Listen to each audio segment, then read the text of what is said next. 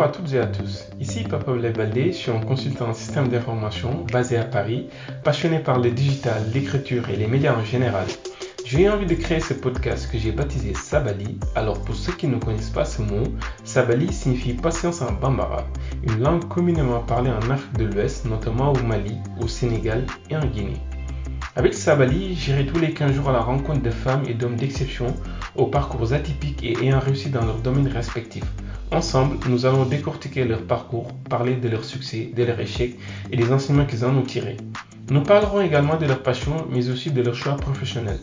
Je vais essayer à chaque fois de mettre en lumière leur singularité, leurs différences qui vous allez l'entendre au fil des numéros et aussi ce qui fait leur force. Mon objectif à travers ces interviews de personnalités remarquables est de susciter des vocations auprès de nos jeunes sœurs et frères et leur montrer qu'à force de persévérance, tout est possible. C'est l'occasion également de découvrir de nouveaux métiers et de mettre en lumière cette majorité silencieuse qui est réussie.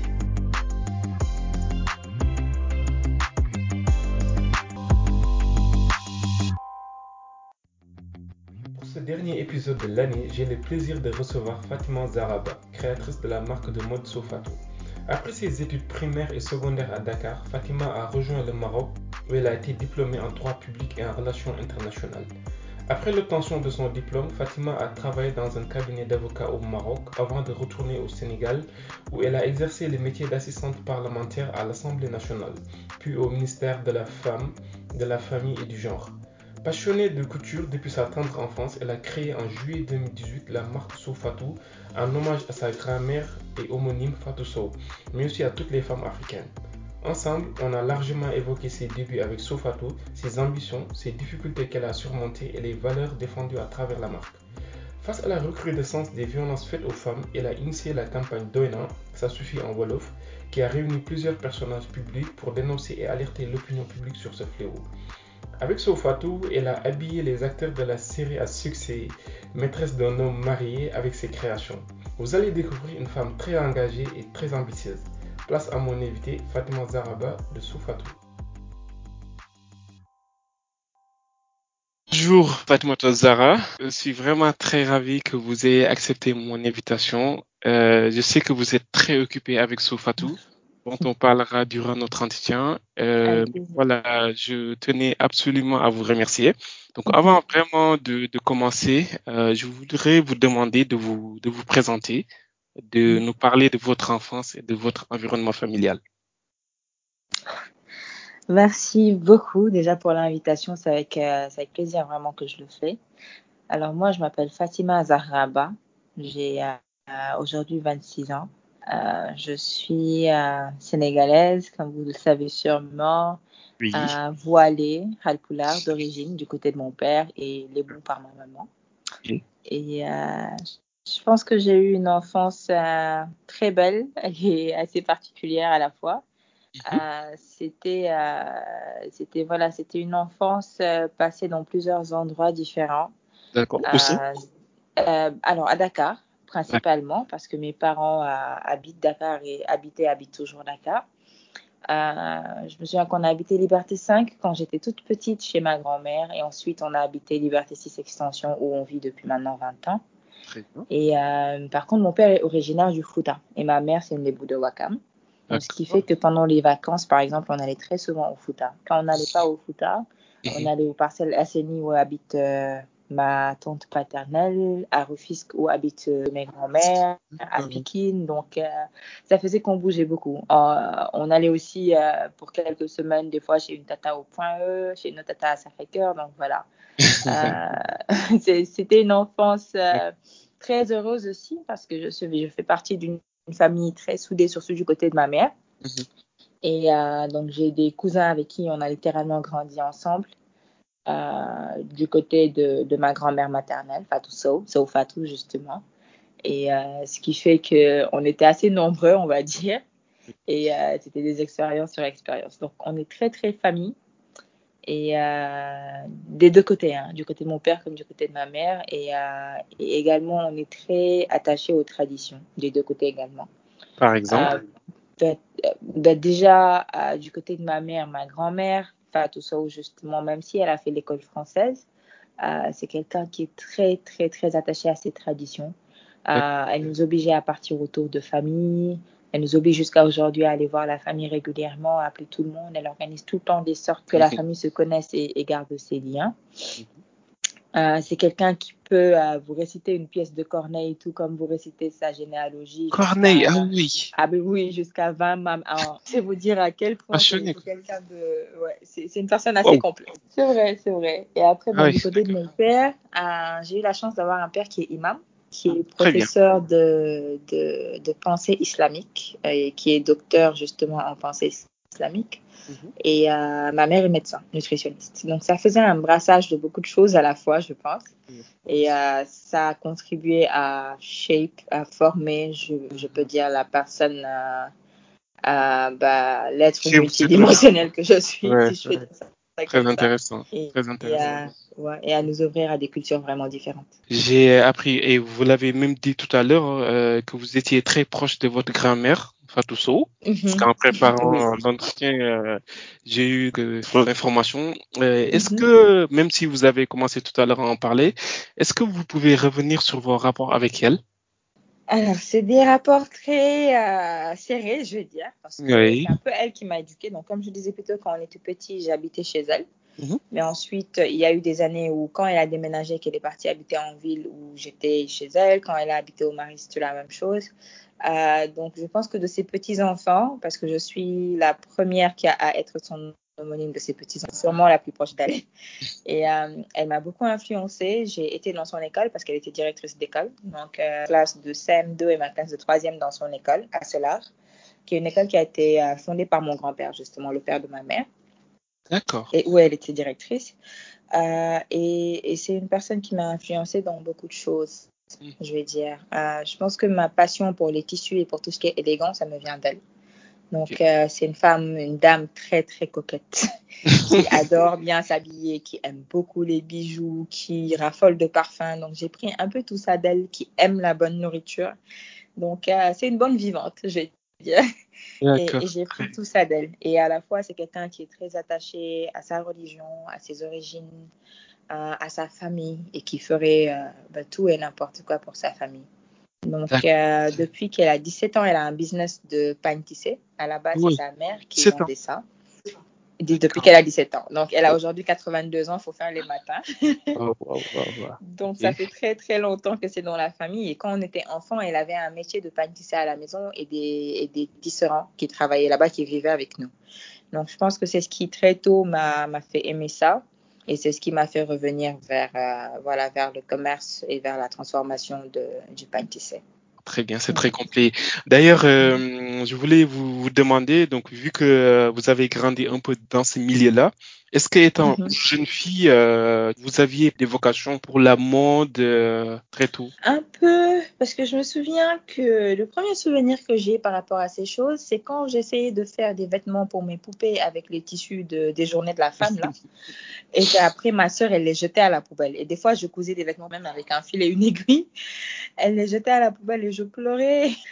Et ensuite, euh, j'ai toujours voulu dessiner mes propres modèles et les emmener chez les, chez les tisserands. Et je me souviens que la, la première, le premier succès que j'ai eu avec ça, la première tenue qui a été designée vraiment exactement comme je la voulais, Oui, c'était quand j'étais en classe de troisième. Et c'était Oui. un pantalon à- en basin avec un haut en basin avec une broderie rose. Donc, c'était noir. Et il avait réussi à faire ça comme je voulais. Ensuite, il y avait une autre tenue avec un V. Vous voyez comme les Batougor, les grands boubous pour hommes Oui, oui, oui. et euh, un, un haut serré pour femmes et qui était comme ça. Et c'était déjà un mélange de tissé et de basin. Et ça, c'était quand j'étais en classe de seconde. Ah oui, c'est ma grand-mère d'ailleurs qui m'a mis D'accord. en rapport avec son tailleur. Hmm. Donc, euh, j'ai toujours, toujours, toujours essayé de faire ça, de dessiner puis d'aller chez les tailleurs. Je fatiguais les tailleurs, ils détestaient quand je venais et puis ils me faisaient souvent pleurer parce que j'avais pas ce que je voulais. Et ensuite, euh, ça m'a poursuivi au Maroc. Oui. Et quand Ah, j'étais quand en, en deuxième année de droit que je suis revenue avec beaucoup de Yere Olof que j'ai commencé à faire transformer par une dame couturière qui habitait dans le quartier qui s'appelle Maria Daoudi et que j'ai commencé à vraiment avoir ce que je voulais. Et c'est de là qu'est partie l'idée d'en faire une marque de vêtements. On y reviendra. D'ailleurs, euh. Juste euh, avant de parler donc de votre marque, euh, en Mhm. préparant aussi l'émission, j'ai appris que vous étiez une grande littéraire et que vous aimiez beaucoup vrai. parler anglais. Euh, Pouvez-vous euh, nous raconter un peu votre parcours scolaire et nous dire quel genre euh, d'élève vous étiez? Alors moi, sur la plupart de mes bulletins, il y avait très bonne élève mais distraite ou très Ah. bonne élève mais bavard. bavard. Donc c'était Oh. toujours les deux remarques qui revenaient. Euh, je dis souvent, j'ai toujours été partisane du moindre effort, mais alhamdulillah, je pense que Mm. c'est- familial. J'ai hérité un peu de leur intelligence. Oui. Et bien sûr, comme mes parents et mes grands-parents priaient tout le temps pour moi, je pense que c'est pour ça que j'étais souvent première de classe. Mais c'est pas parce que de mon collègue. Ah, c'est ok. pas, par mes efforts personnels. Donc, j'ai eu la chance de, de ne pas avoir de problème à l'école. Donc, j'ai Mm. été plutôt brillante, alhamdulillah. Euh, mon cursus scolaire s'est vraiment très bien passé. Euh, au BFM, j'étais première de mon centre. Et, et quand je suis partie, j'étais orientée en seconde S, mais j'ai fait une seconde L. Donc, Oui. c'était par choix. C'était euh, vraiment pas, pas du tout ce que voulait ma grand-mère. Elle était très triste, mais bon, c'était mon choix à moi. Parce que je savais que je m'en sortirais mieux. Et comme je vous le disais, j'étais toujours partisane du moindre effort. Et, euh, et j'ai fait une première et une terminale L'. Alors, moi, je lis depuis que je suis toute petite. Donc, euh, j'ai dévoré beaucoup, beaucoup, beaucoup de livres dans ma vie. Ah oui. D'accord. Et euh, je, je lisais déjà du Agatha Christie à 10 ans. Donc, euh, j'ai- j'aime lire particulièrement. J'aimais écrire aussi. J'écrivais beaucoup à un moment de ma vie, plus maintenant. Oui. Et, euh, et, et je pense que c'est parti un peu de ça. Et c'est ça qui a fait de moi. bon, J'avais bien sûr une prédisposition pour les langues parce que, comme je Mhm. disais plus tôt, mon père est halpoulard et ma mère est lébo. Mhm. Ce qui faisait qu'à la maison, euh, on parlait à la fois poulard et wolof. Oui. Et ensuite, bah, à l'école, on a appris le français. Puis j'avais un Mhm. prof d'arabe, même si je ne parle pas arabe. Euh, donc, je pense que ça, quand c'est très tôt en l'enfant, on vous apprend très tôt à apprendre facilement les langues. Et ce qui a fait que je n'ai pas eu, j'ai eu beaucoup de facilité avec l'anglais, j'ai eu beaucoup de facilité avec l'espagnol aussi. Mhm. Et, euh, et, et voilà, je pense que ça, ça me vient de là-bas.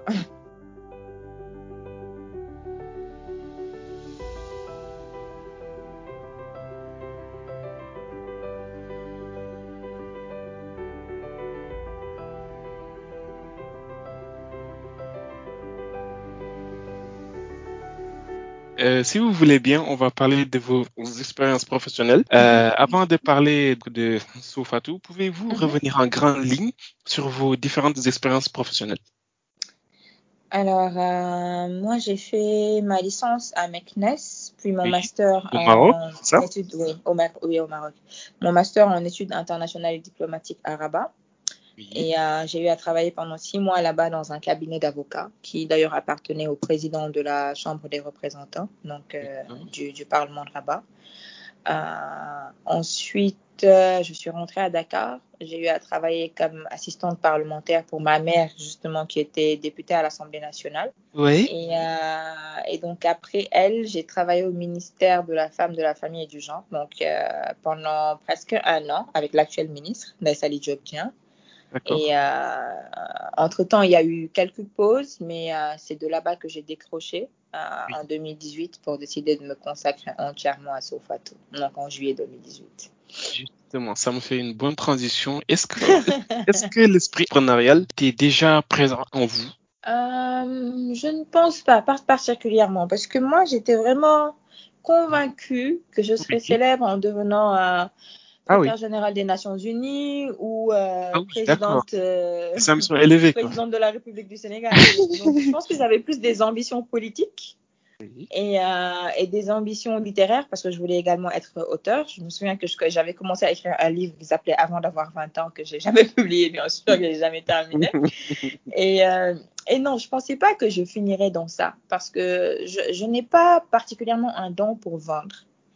Euh, je pense que j'ai plus une passion pour le tissu qu'une euh, passion pour, euh, pour tout ce qui est euh, service ou vente, etc.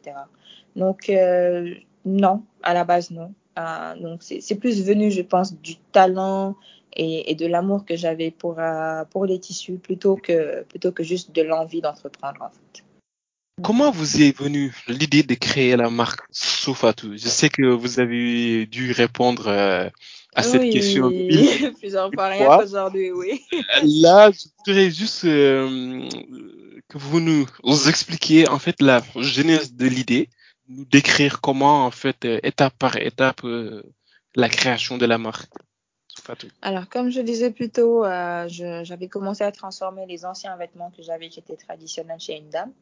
Et euh, je recevais beaucoup de compliments de la part des subsahariens, donc qui étaient à l'école, donc de tous ceux qui sont d'Afrique subsaharienne et qui étaient comme moi à- au Maroc et qui trouvaient que c'était joli parce que c'était par exemple des pantalons en basin, euh, des vestes en wax, etc. Et euh, qui ont commencé à me dire mais comment on fait pour s'en procurer? Et puis un soir, on était le 24 avril, j'ai décidé que j'allais en faire un business, Mhm. que ça me permettrait de porter exactement ce que je veux sans pour autant être jugée parce que j'étais très sensible à ça, euh, au fait que j'achetais des vêtements chez Zara, euh, Marwa et toutes ces marques euh, qui existaient au Maroc qui me coûtaient cher par rapport à mon pouvoir d'achat, mais qui faisaient que je ressemblais à tout le monde. Alors que moi, j'ai toujours voulu être une petite starlette là, ne pas ressembler au reste du groupe. Donc, euh, je pense que c'était ça. Et quand j'ai commencé à le faire, je me suis dit, euh, c'est pas du genre, j'ai envie de porter du genre, j'ai pas les moyens de porter du genre, mais personne ne me dira que ce que tu as porté, quelqu'un d'autre là. Donc c'était parti plus de ça. Et finalement, j'ai dit, bah, pourquoi je n'en ferais pas un business? Et puis comme ça, sur un coup de tête, je me suis lancée. Franchement, je pense que c'était le but premier. Et j'avais envie que dans cette, dans cette démarcation-là, de garder mon identité de jeune femme africaine, fulani, sénégalaise, wolof, tout ce que vous voulez. Mhm. Et, euh, et ce qui s'est passé, c'est que quand j'ai décidé de le faire, j'ai dit que dans 10 jours, pour l'anniversaire de ma grand-mère, je sortirais ma première collection.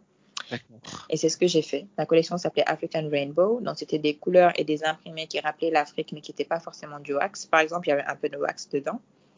Et c'était très coloré, mais il y avait des vêtements très courts, très serrés. Bref, tout ce que Sofatou n'est plus aujourd'hui. Donc, il y a eu beaucoup d'évolution Oui. entre le moment-là et aujourd'hui. Est-ce que très tôt, euh, vous avez pensé en, en faire la marque qu'elle est devenue aujourd'hui? Oui, je pense qu'en fait, quand je commençais, bien sûr, on a des rêves. Moi, j'ai un peu la folie des grandeurs. Donc, moi, je me voyais déjà là où Dior, euh, Dior se bien. trouve aujourd'hui. Oui, mais en même temps, euh, il y a beaucoup de choses qu'on ne prend pas en compte et il y a beaucoup de choses qu'on n'imagine pas, notamment l'évolution. L'évolution, c'est quelque chose qui nous surprend toujours. Mhm. Euh, donc, je pense que euh, quand j'ai commencé, c'était quelque chose de sympa.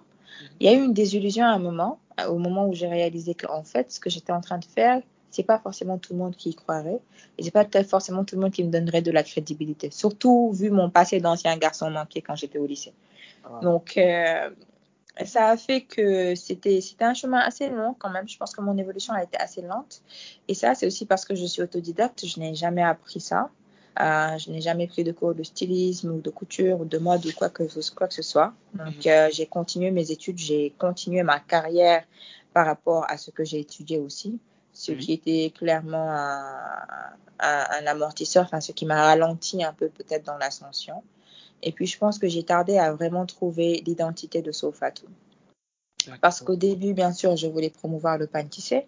Mais comme j'étais chez ma grand-mère et que j'étais encore jeune et que les gens n'aimaient pas beaucoup le pain tissé, j'en mettais de temps à autre, mais j'ai plus travaillé le wax au début. Quand j'ai réalisé que le wax n'était pas produit en Afrique et que même les usines qui étaient en Afrique appartenaient aux grandes productions euh, hollandaises, euh, Européennes, biscuits, ouais. etc., Mhm. j'ai décidé d'arrêter avec le wax. Et c'est là que je me suis reconcentrée sur le pain tissé. Et ça, c'était en 2016. Et c'est là vraiment que la marque a commencé à prendre son envol et que les gens ont commencé à la reconnaître. Donc, euh, ça fait quand même quatre ans. Mais disons que pendant ces quatre ans, c'était toujours du mi-temps et du pas très sérieux. Donc, c'est quand j'ai commencé vraiment à m'investir dedans, en temps, en argent, euh, de, de faire plus en termes de créativité, de plus réfléchir sur des thèmes et de raconter des histoires avec les vêtements. C'est là que, que les choses ont commencé à, à, à, à évoluer réellement. Très bien. Et c'est quand vous avez commencé à vous consacrer à Sofatou Donc en 2018, Ok, euh, ok, en en juillet 2018. 2018, oui, là j'ai décroché. Bon, il y a eu des périodes en 2016 et en 2017 où je ne faisais que ça. Euh, ensuite, j'ai travaillé pour ma mère, j'ai arrêté, j'ai repris. Ensuite, j'ai eu une, une pause avec ma mère de quatre mois et c'est après que j'ai commencé au ministère de la Femme. Et ça, c'était vraiment mon premier travail qui était réellement intense parce que même à Rabat, mon travail n'était pas vraiment chargé. Et ça me permettait de tout le temps passer du temps chez les tailleurs, chez les tailleurs avec qui je travaillais à Rabat, dont, dont l'un était sénégalais d'ailleurs. Mhm. Mais quand, euh, quand je suis rentrée au ministère de la Femme, c'est une période où Sofatou était en train de se développer alors que j'avais un travail qui me demandait, qui me prenait de plus en plus de temps. Donc à un moment donné, il a fallu que je fasse le choix entre euh, continuer avec le ministère et perdre ce que j'étais en train, ce que j'avais vraiment galéré et traîné à, à, réussir à avoir, ou bien me consacrer à Sofatou, perdre, euh, on va dire, l'assurance d'avoir un salaire à la fin du mois, mais ce n'était même pas un grand salaire. Donc euh, finalement, j'ai pas beaucoup perdu. Je pense que ça a été le meilleur choix de carrière que j'ai fait jusqu'ici. Excellent, excellent. Et euh, ce qui est intéressant dans votre discours, c'est que je remarque que vous avez euh, vous avez dû pivoter en fait à un moment donné ou même plusieurs fois. Et c'est ça qui est euh, c'est ça qui est intéressant dans, dans l'entrepreneuriat. D'ailleurs, je vous poserai après la question euh, voilà quel genre de conseils vous vous donnez à, à toutes ces personnes qui, qui, créent des entreprises et qui euh, qui rencontrent parfois des difficultés. Alors quand on voit une personne se lancer, créer une marque, apparaître dans des articles de presse et à la télé, on a garde une image d'épinal qui cache souvent l'envers du décor. Derrière aujourd'hui cette célébrité, il y a peut-être beaucoup de difficultés. Vous avez commencé à en parler tout à l'heure. En avez-vous connu? Et euh, si oui, euh, comment les avez-vous euh, surmontées? Les difficultés, on a toujours, il y en a toujours eu, il y en a encore, il y en aura toujours, je pense, parce que bon, je pense qu'à chaque stade où on arrive, c'est des challenges différents qui se présentent. Alors, je pense qu'à mes débuts, c'était un challenge de comment me faire connaître et me faire une place dans ce milieu. Euh, ça s'est fait avec le temps, ça s'est fait avec de la persévérance, ça s'est fait avec beaucoup de travail quand même et beaucoup d'efforts. Parce que moi, c'est quelque chose que je ne cache pas et c'est quelque chose que je répète très souvent. Vous ne pouvez pas réussir sans faire le travail qu'il faut. Beaucoup de gens disent oh voilà, fais-moi takoban. C'est parce qu'il est difficile. Oui, c'est vrai. C'est parce qu'il est difficile en fait d'arriver à, à, un certain niveau, à un certain résultat, mm. sans avoir trimé auparavant et sans avoir euh, voilà galéré, souffert un peu.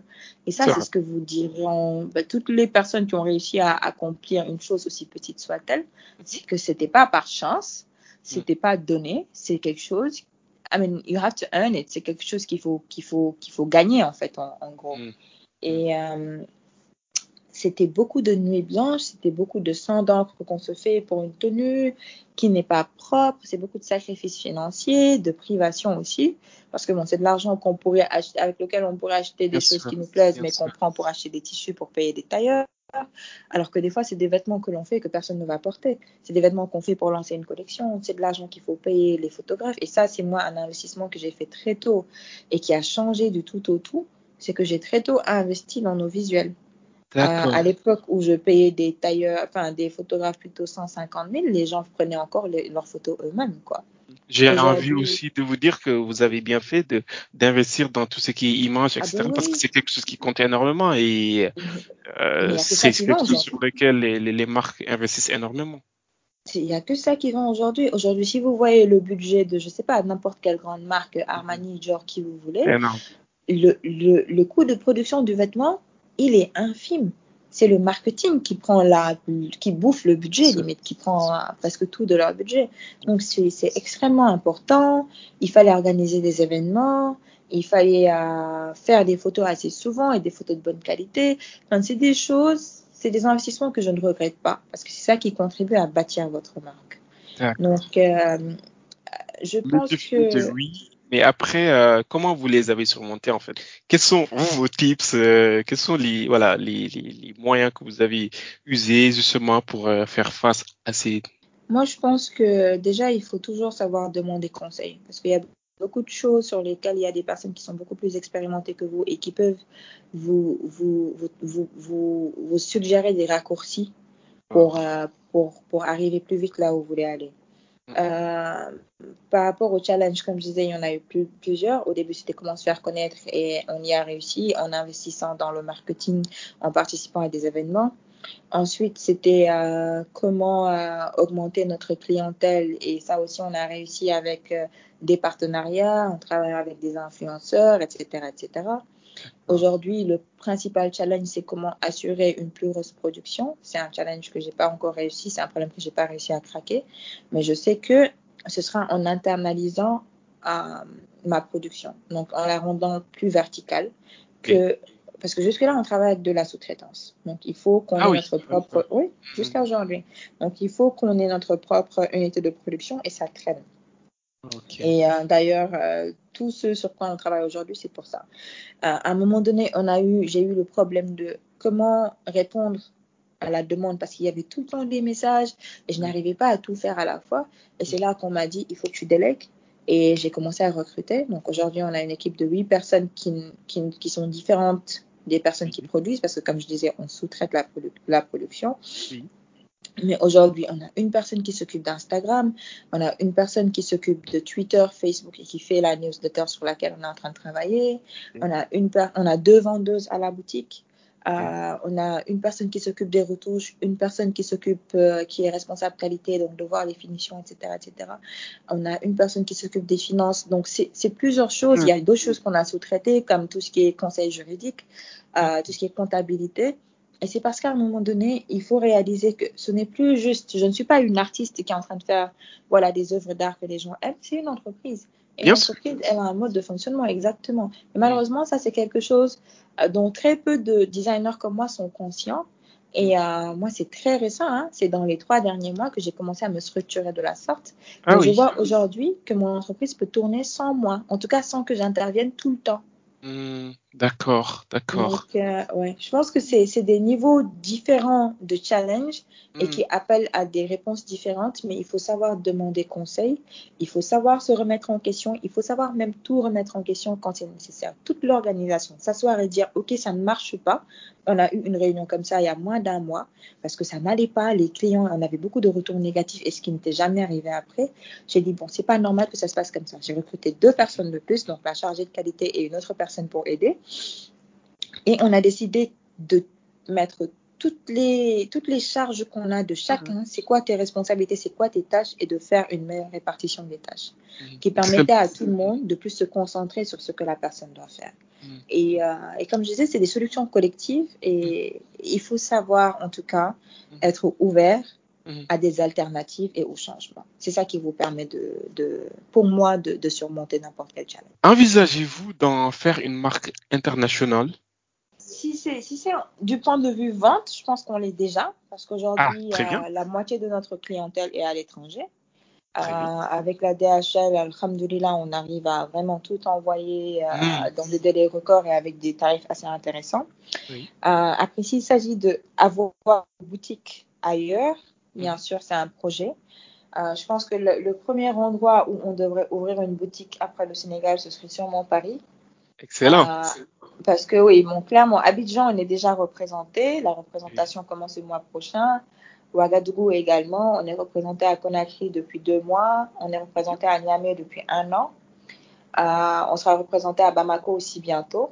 Euh, donc pour, pour ces pays, je ne vois pas l'intérêt forcément d'ouvrir une boutique juste pour Sofatou. Par contre, à Paris, qui est notre bah, c'est l'endroit où on vend le plus. Aujourd'hui, plus de 30% de nos ventes, c'est, ça va en France. C'est quand même la, la, capitale de la mode. C'est ça. C'est beaucoup. Et aujourd'hui, on a énormément de. Bah, on a une, base clientèle qui est très forte là-bas. 20% mhm. de notre base de followers, c'est, c'est des gens qui sont basés en France. Ah oui, Donc, je pense que c'est oui, c'est, quand même opportun pour nous d'ouvrir une boutique en France. Après, ce sera peut-être quelque chose qui se fera peut-être dans 3 4 ans, Inch'Allah, si tout se passe bien et qu'on réussit à gérer les choses comme il faut. Euh, mais il faut déjà qu'on soit stable ici, fiscalement, financièrement, comptablement, administrativement, avant de pouvoir penser à ouvrir euh, des boutiques dans d'autres pays, parce qu'effectivement, c'est aussi d'autres administrations et, et d'autres régimes fiscaux. Et c'est des choses auxquelles il faut vraiment bien se préparer. Bien sûr, bien sûr, mm. bien sûr.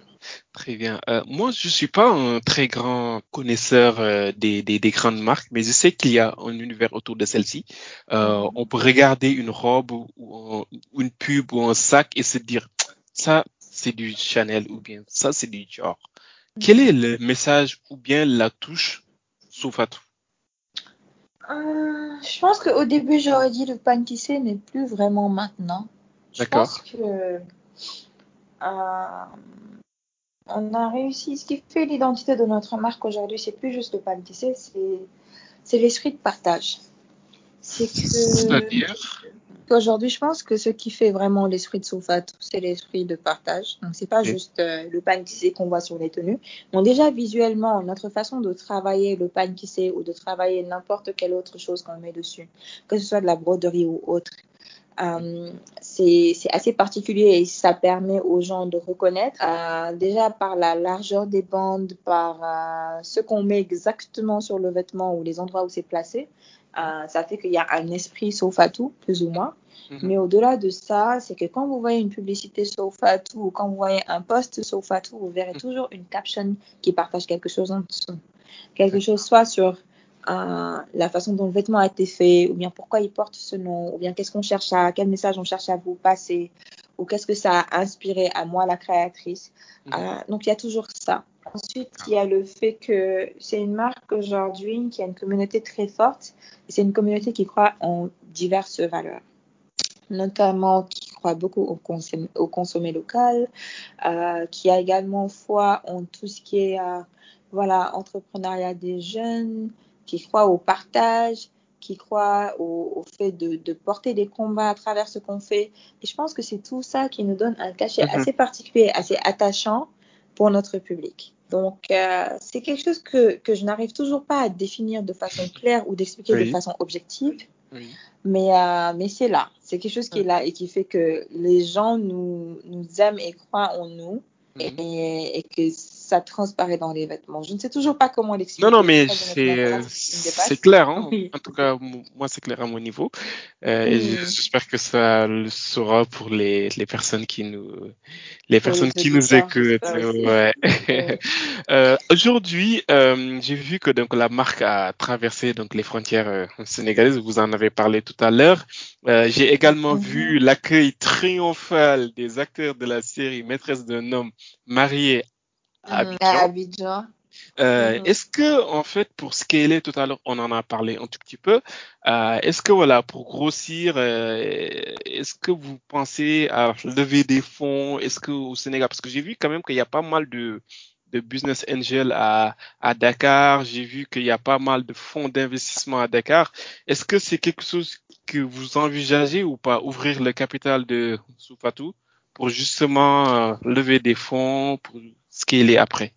Euh, Personnellement, je pense que c'est trop tôt. Je pense qu'on a encore beaucoup de développement endogène à faire avant de, penser à, s'ouvrir. Donc, il y a, beaucoup de choses sur lesquelles on doit travailler pour avoir une structure qui est assez solide pour pouvoir accueillir euh, des investisseurs. Parce que pour moi, c'est pas une mince affaire. Et malheureusement, beaucoup de gens choisissent. J'ai une amie d'ailleurs à qui j'ai fait le YALI qui a choisi récemment d'ouvrir son capital et qui est en train de rencontrer tous les problèmes du monde à cause de ça. Parce que pour moi, c'était peut-être trop tôt pour elle de le faire. Euh, c'est mon cas aujourd'hui. Je pense que c'est beaucoup trop tôt pour Sofatou mm. et que c'est peut-être quelque chose sur quoi on va réfléchir peut-être dans cinq ans. Mais en tout cas, que d'ici là, euh, à moins d'avoir, euh, par exemple, le concours auquel on avait euh, participé récemment à la compétition, c'était pour gagner des subventions. Alors, si c'est une subvention, on est preneur, mais si c'est un investissement pour, pour, voilà, pour après avoir des shareholders, je pense que c'est beaucoup trop tôt. D'accord, ok, je comprends, je comprends. Qu'est-ce qui vous, qu'est-ce qui vous passionne dans ce métier?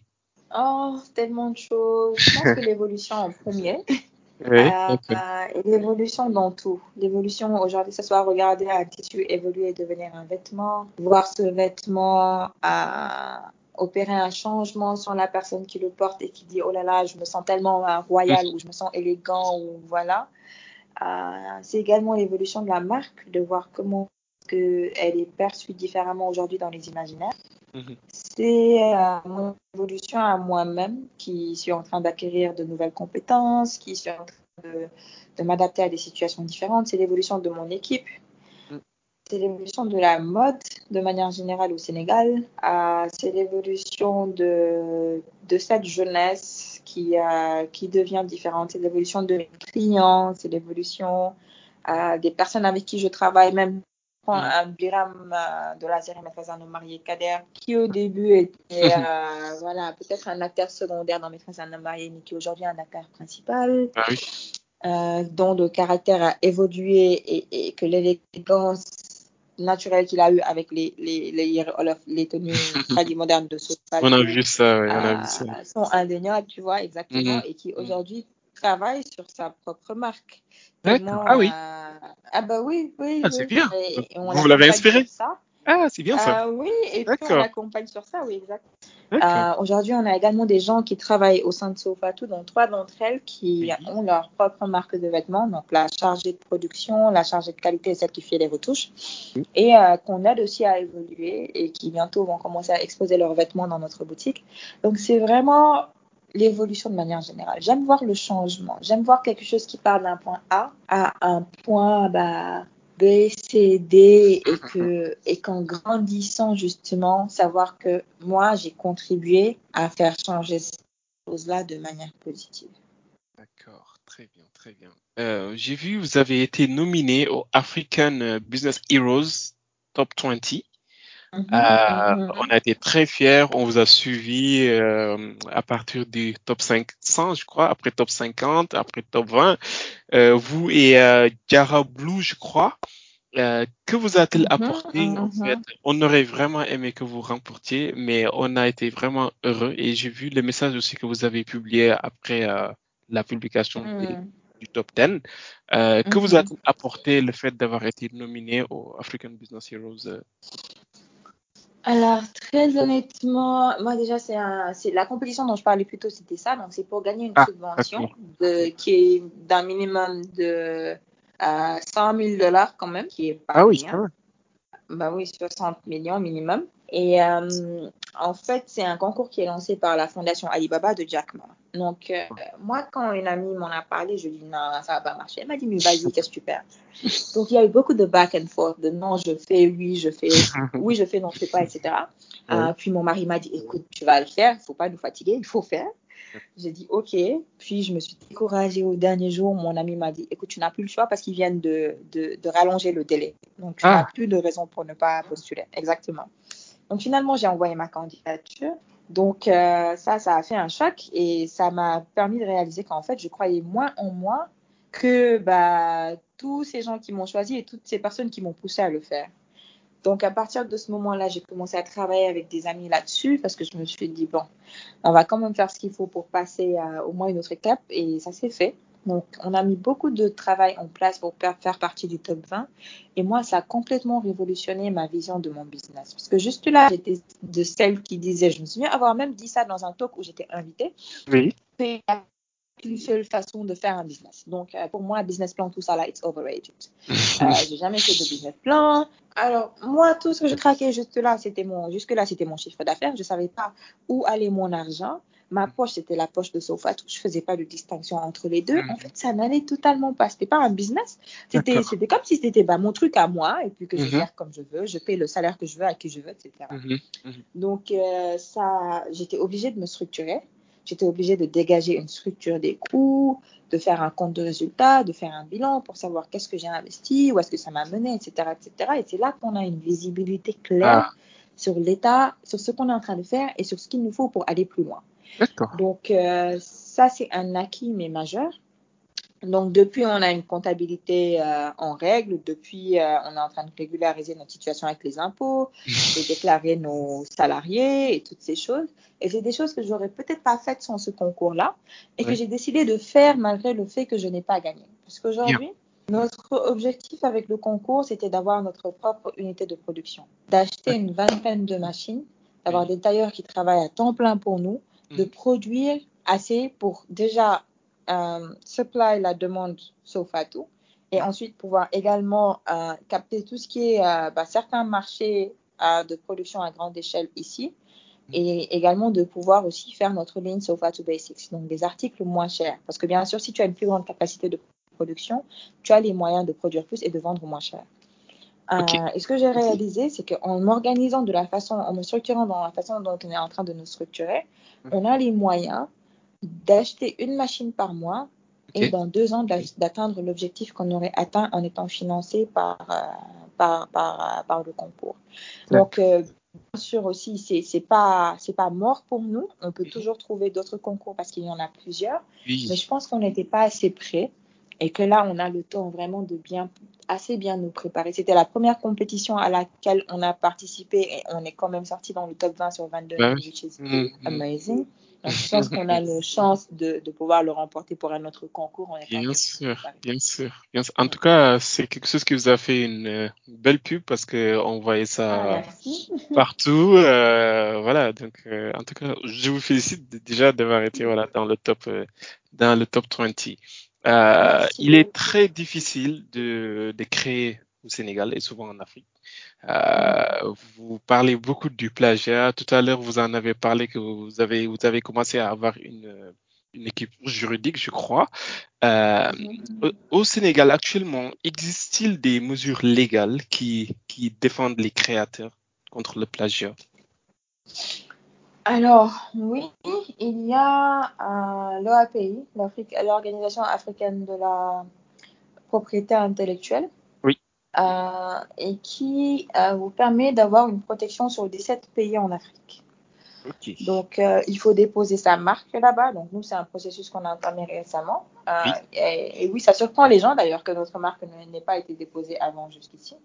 Donc, il faut déposer sa marque. Ensuite, il faut protéger les créations. Et ça, ça vous permet d'avoir une base juridique pour pouvoir ensuite poursuivre les personnes qui vont plagier votre travail.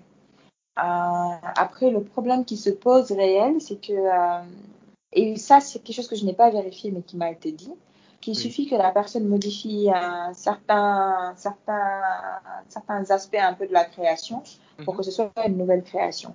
Mais je pense qu'il y a un minimum de protection qui existe. Par rapport au droit à l'image, dès le moment que voilà l'image est là et qu'elle est créée, qu'elle est postée, qu'elle mhm. vous appartient, que vous pouvez prouver qu'elle vous appartient, vous mhm. pouvez poursuivre la personne qui utilise votre image.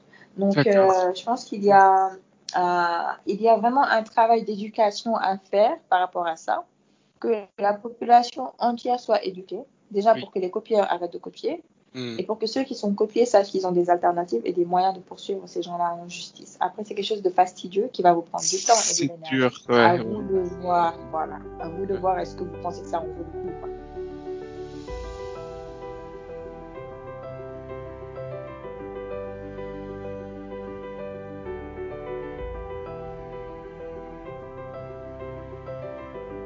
On arrive à la dernière partie où je vous pose euh, des questions plutôt personnelles. Euh, tout récemment, euh, on avait vu que vous étiez à l'origine du hashtag Doina, qui veut dire ça suffit pour les personnes francophones qui nous écoutent, suite à la recrudescence des, violences faites aux femmes partout dans le monde, hein, aussi bien au Sénégal que dans le monde. Qu'est-ce qui vous a poussé à lancer cet appel? Euh, alors, pour plusieurs raisons, je pense que mon passage au ministère de la Femme est pour beaucoup. Mhm. Parce que j'ai réalisé que, en fait, le, ça, la protection des femmes et euh, la lutte contre les violences faites aux femmes, c'était un secteur, parce que c'est plusieurs départements, le ministère. Et le département qui s'occupait de ça, à savoir la direction de la famille, était le département le plus sous-financé de tout le ministère.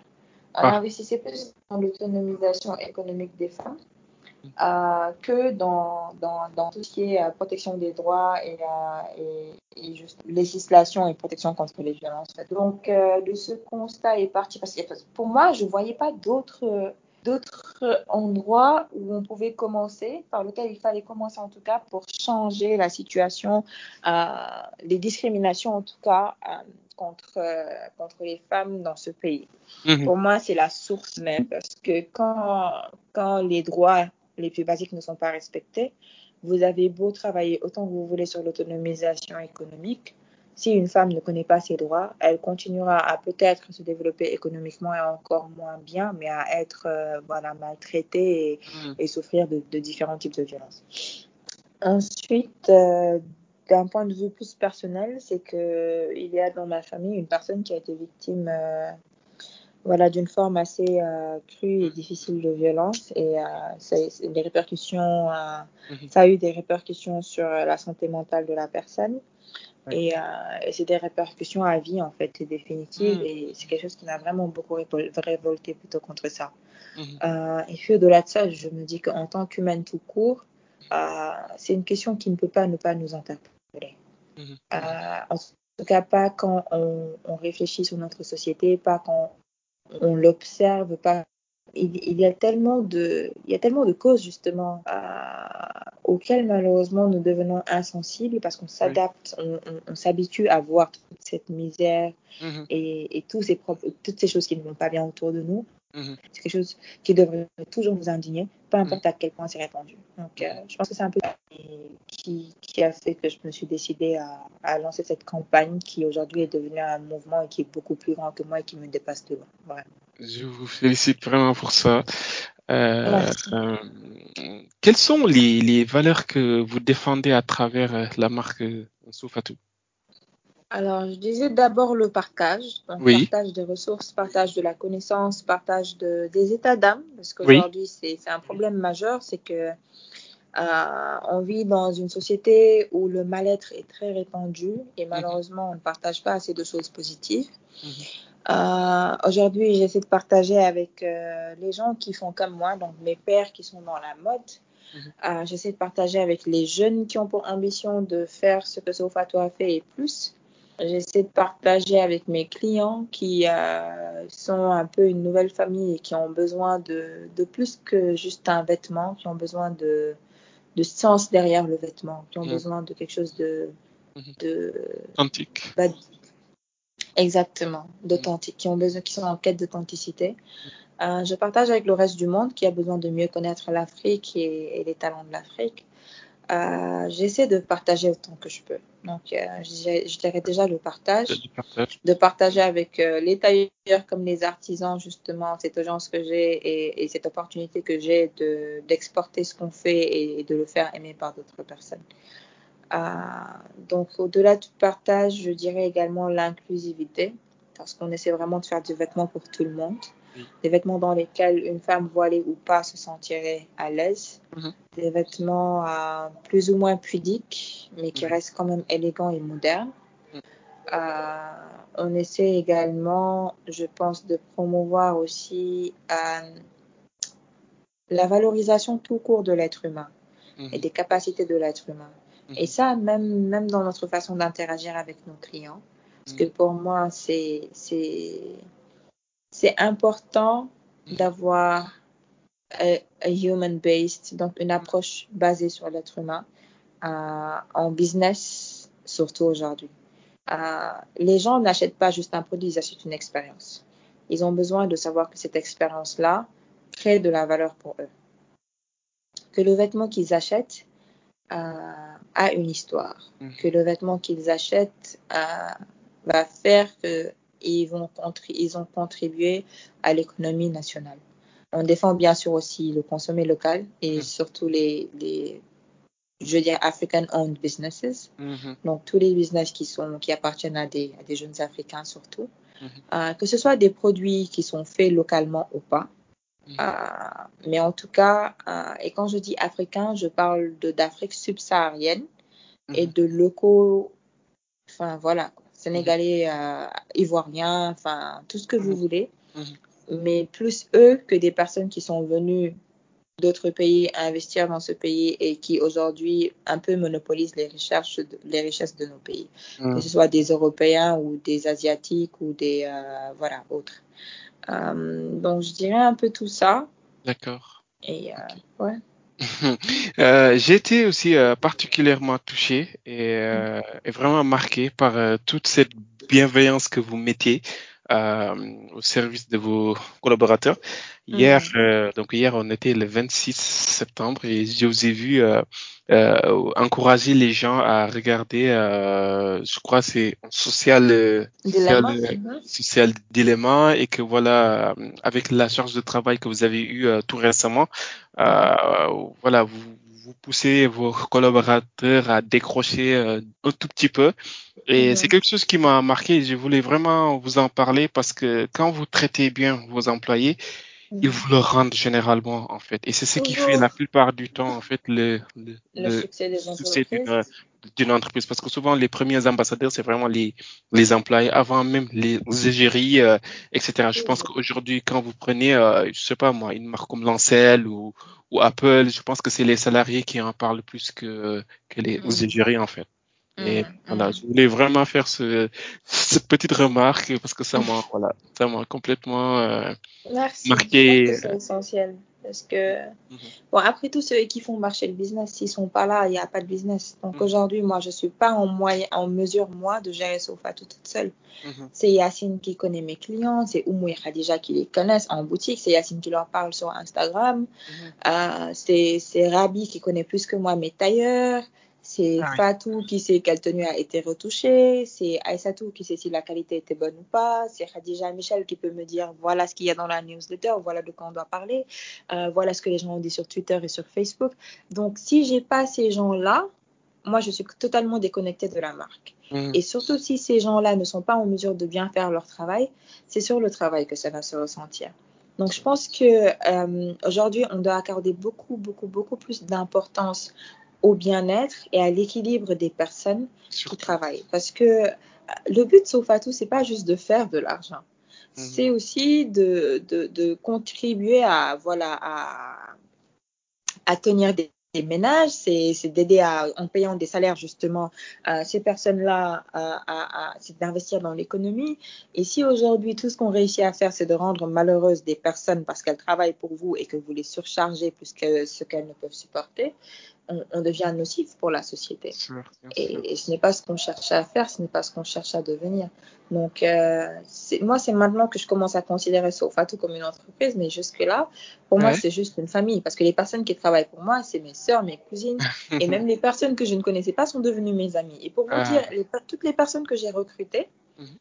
euh, c'est de façon très aléatoire. Ma Ah. cousine, c'était parce qu'elle venait d'arrêter de travailler, je lui ai dit, viens travailler pour moi. Ma petite sœur, c'était la même chose. Euh, Yacine, c'est une amie qui me l'a recommandé parce que je cherchais une community manager. Mhm. Rabi, elle m'a écrit sur Instagram, je lui ai dit, tu commences demain. Ah oui. Fatou, c'est un de mes tailleurs qui m'a dit, j'ai une petite sœur qui cherche du travail, je lui ai dit, amène-la. Ouais. Aïssatou, c'est Lahad qui m'a dit, j'ai une fille qui vient de terminer, je lui ai dit, je veux la prendre. Donc, c'est toujours des trucs, je travaille toujours au feeling. Ouais. Donc, chaque fois que j'ai recruté quelqu'un ou que j'ai commencé à travailler avec quelqu'un, Mhm. c'était parce que pour moi, c'est Dieu qui a mis cette personne sur mon chemin. Mhm. Mhm.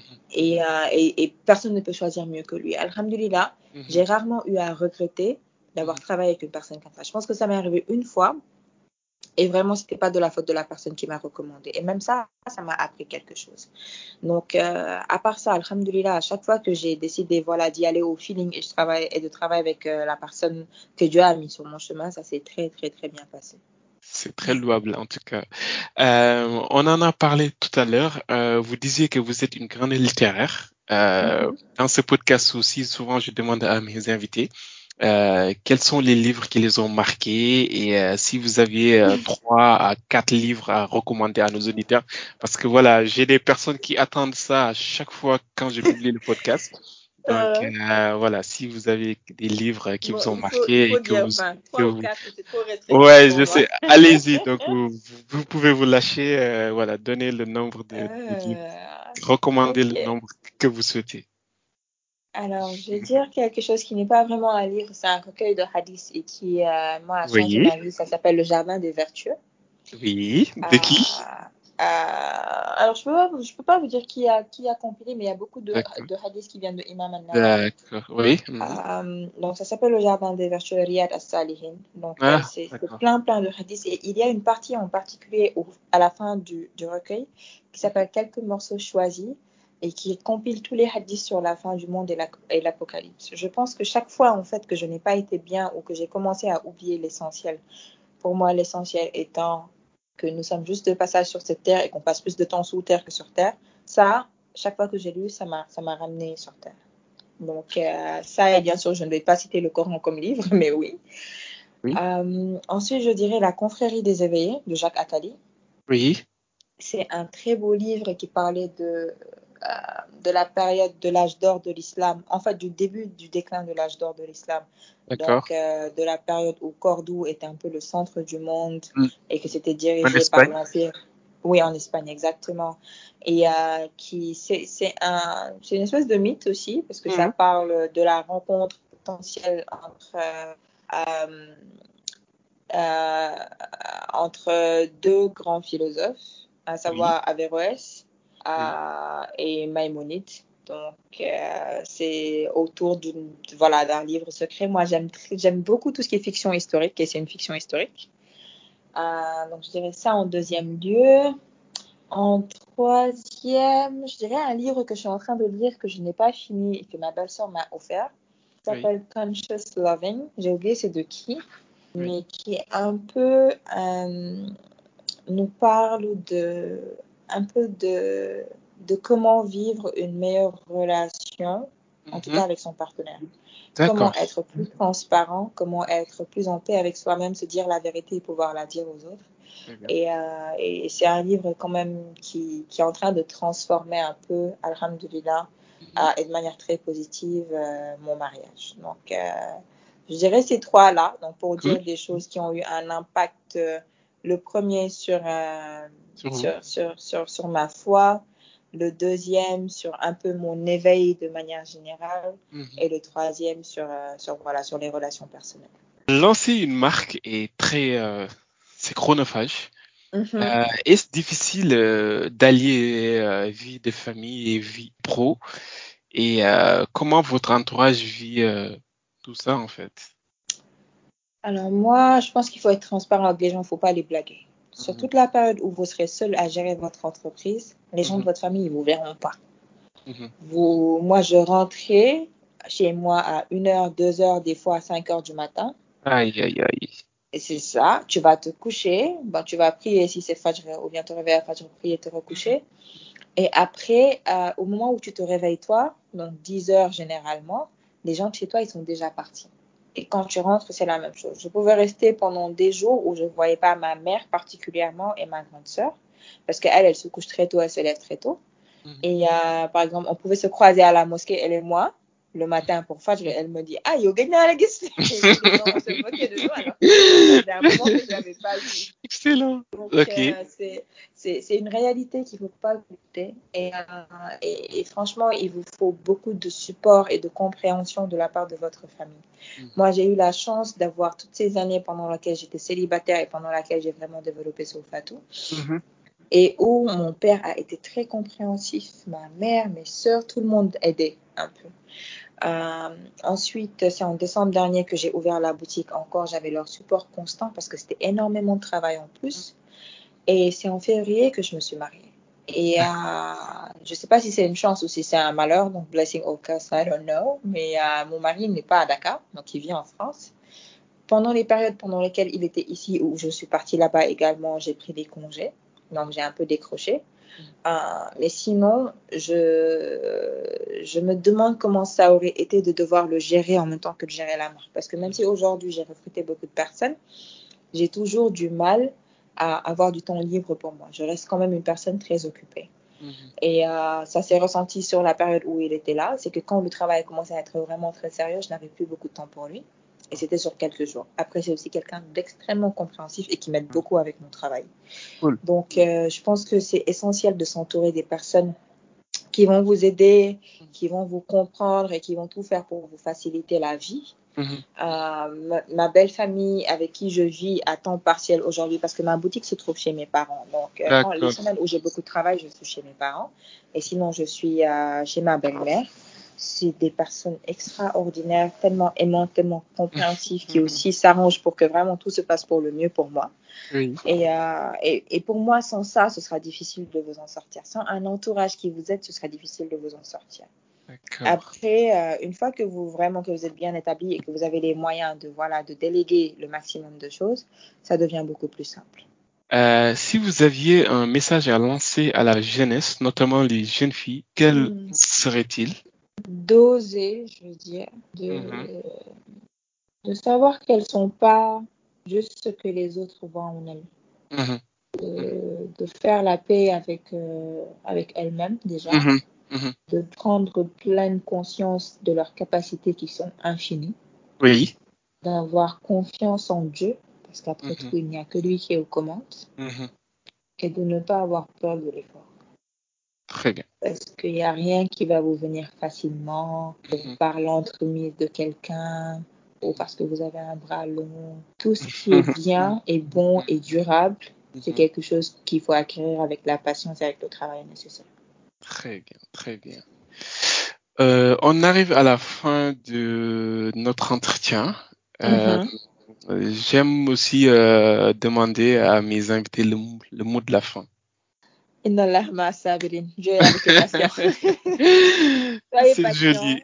Oui. Soyez patient. Et puis, Mm. euh, prenez la vie comme elle vous vient et prenez surtout le temps de bien la vivre. N'oubliez pas l'essentiel. L'essentiel, c'est qu'on passera plus de temps sous terre que sur terre et Mhm. qu'on n'est pas là pour juste faire de l'argent ou s'amuser. On est là pour un but précis. Euh, mes vifs remerciements, Fatima. Euh, je suis vraiment très, très, très content. En tout cas, euh, tout- tout- toutes les notes, euh, les références, les bouquins, euh, je les Mhm. mettrai dans les notes du, du podcast. Euh, J'aimerais juste, euh, juste ajouter avant de, de finir, cet épisode ne serait pas possible, en tout cas sans le concours et l'aide de Tabara et de Momo Sarr, euh, Momo qui est un, un ami avec qui j'étais en prépa.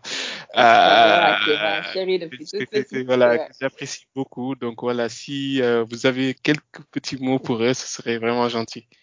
Ben, c'est un un couple qui m'inspire beaucoup. C'est un très beau couple. Tabara, c'est une de mes meilleures amies. Ouais, On a fait le lycée ensemble.